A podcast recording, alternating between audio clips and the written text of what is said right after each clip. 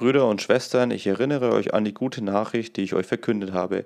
Ihr habt sie angenommen. Sie ist der Grund, auf dem ihr im Glauben steht.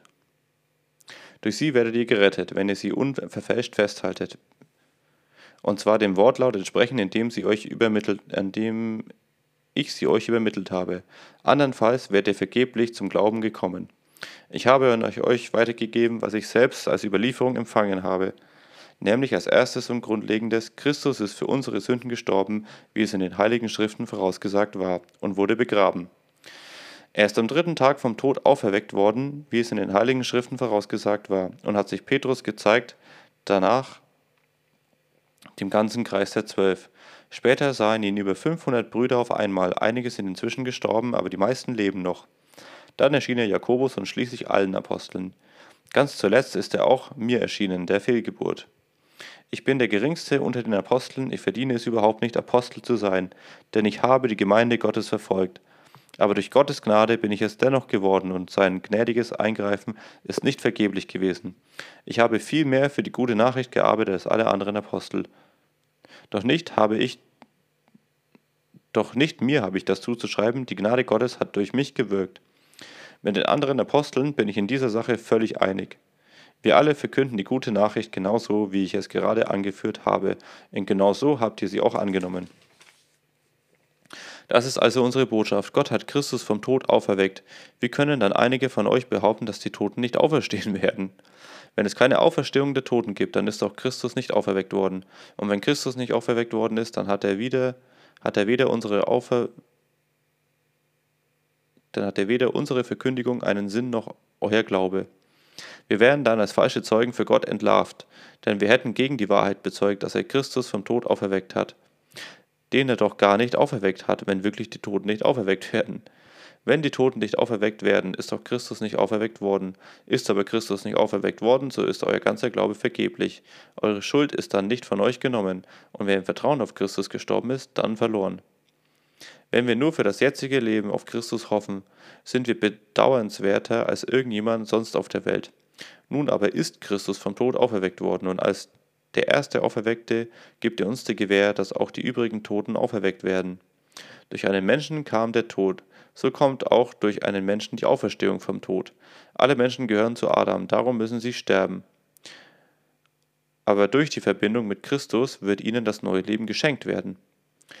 Doch das alles geschieht zu einer Zeit und in einer vorbestimmten Ordnung. Als erster wurde Christus vom Tod auferweckt. Wenn er wiederkommt, werden die auferweckt, die zu ihm gehören. Dann ist das Ende da. Christus übergibt die Herrschaft Gott, dem Vater, nachdem er alles vernichtet hat, was sich gegen Gott erhebt und was Gott und Herrschaft, was Gott Macht und Herrschaft beansprucht.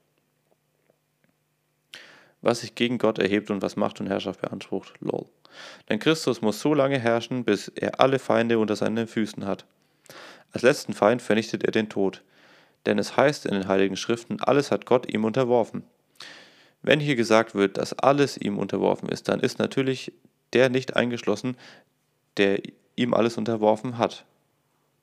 Wenn aber alles Christus unterworfen sein wird, dann verwirft auch er selbst, dann unterwirft auch er selbst, der Sohn, sich dem Vater, der ihm alles unterworfen hat. Dann ist Gott allein der Herr über alles und in allem. Überlegt einmal, was machen denn die unter euch, die sich für ungetaufte Verstorbene taufen lassen? Wenn die Toten gar nicht auferweckt werden, welchen Sinn hat es dann, dass sie sich für sie taufen lassen? Und warum begebe ich mich stündlich in Lebensgefahr? Brüder und Schwestern, täglich sehe ich dem Tod ins Auge.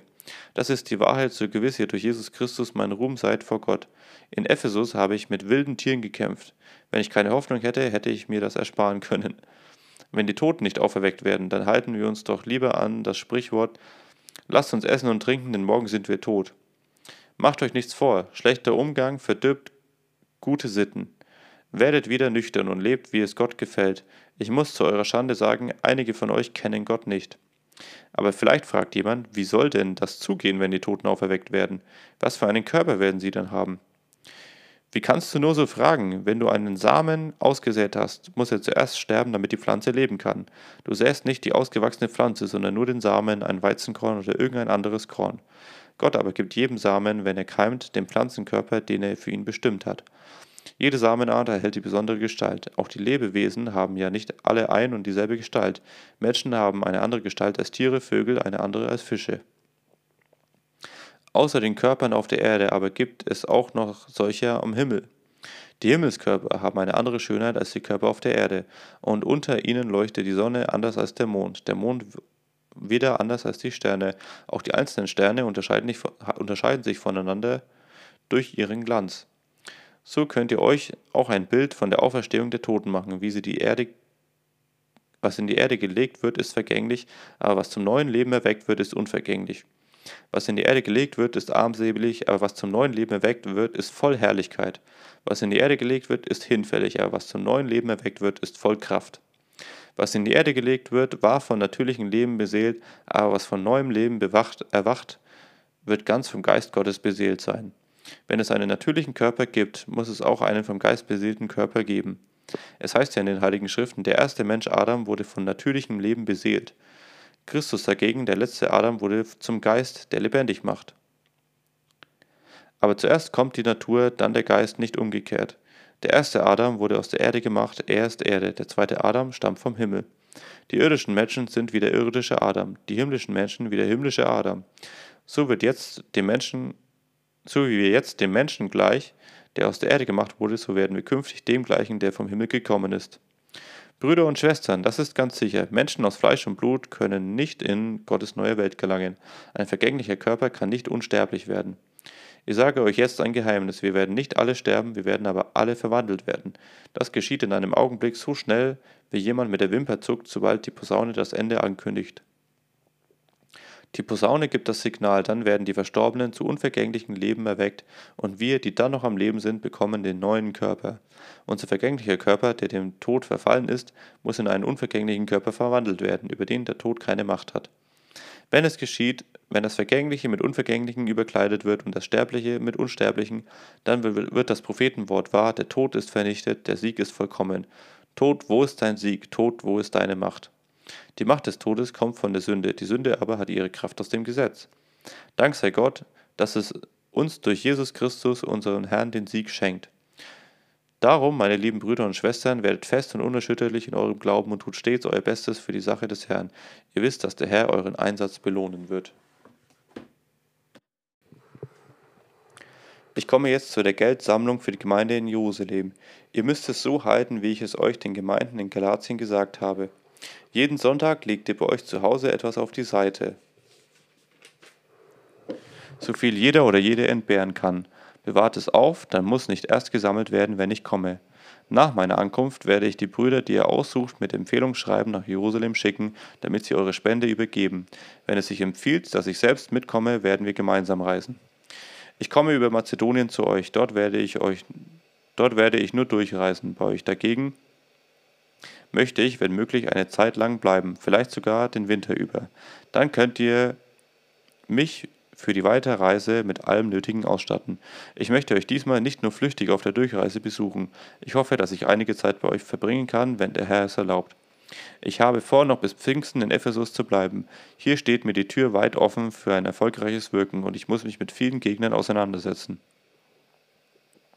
Wenn Timotheus zu euch kommt, dann steht darauf, dann seht darauf, dass ihr ihn nicht entmutigt. Denn er arbeitet genau wie ich für den Herrn. Niemand soll ihn verachten. Verabschiedet ihn in guten Einvernehmen und gebt ihm, was er braucht, damit er zu mir zurückkommen kann. Ich erwarte ihn zusammen mit den Brüdern, die bei ihm sind. Dem Bruder Apollos habe ich lange zugeredet, mit den Brüdern zusammen zu euch zu reisen, aber er wollte jetzt einfach nicht. Wenn es ihm besser passt, wird er kommen. Seid wachsam, steht im Glauben fest, seid mutig und stark. Alles, was ihr tut, soll von der Liebe bestimmt sein.